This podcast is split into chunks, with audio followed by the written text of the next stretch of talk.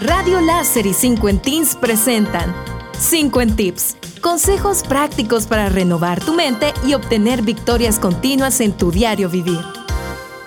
¿Cómo gestionar una mente altamente pensante? ¿Cómo definirías tu propia mente? ¿Activa? ¿Sobrecargada de pensamientos? ¿Desordenada? Puede que tiendas a pensar mucho en las cosas. Muchas personas se describen a sí mismas como pensadores excesivos, lo ven como algo negativo, algo que deben detener a toda costa.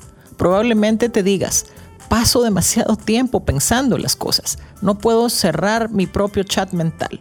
A veces incluso me cuesta dormir, estoy agotado, mi cerebro me está volviendo loco. Y es que el pensamiento excesivo puede agotarte, pero pensar en ti mismo no es el problema. El problema es el miedo que te genera. ¿Qué pasa si digo algo incorrecto? ¿Qué pasa si soy una mala persona? ¿Qué pasa si estoy muy aburrido? ¿Y si nunca lo supero? ¿Qué pasa si mi jefe me odia? ¿Qué pasa si tomo la decisión equivocada y arruina mi vida?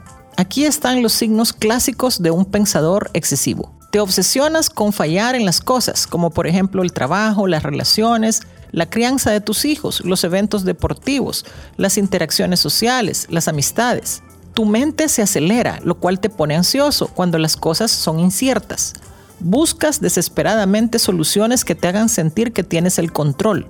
Tus pensamientos te llegan por la noche interrumpiendo con frecuencia el sueño y dejándote exhausto. Luchas para tomar decisiones debido al laberinto en tu cabeza. No puedes disfrutar plenamente de las cosas debido a tu tendencia a analizar en exceso. Tu entusiasmo por el futuro se ve superado por el miedo a lo que podría suceder. Cuando te han lastimado o te han defraudado, lo repasas una y otra vez y das vueltas y vueltas tratando de averiguar qué sucedió y por qué. El otro problema es la inactividad que acompaña el pensamiento excesivo. Cuando estamos atascados en nuestras mentes, podemos dejar de actuar. Sentimos temor, nos encerramos en nosotros mismos o no podemos tomar decisiones correctas.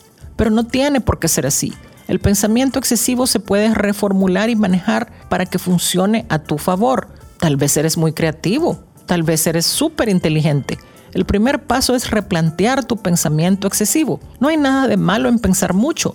Pensar puede conducir a grandes ideas y soluciones innovadoras. Algunas de las mejores invenciones de la historia provinieron de pensadores implacables. No escuchas a los grandes filósofos o inventores decir, lo pensé demasiado y por eso inventé algo totalmente nuevo para la humanidad, porque por supuesto lo hicieron. Todo comienza con un solo pensamiento y luego muchos pensamientos adicionales al primero.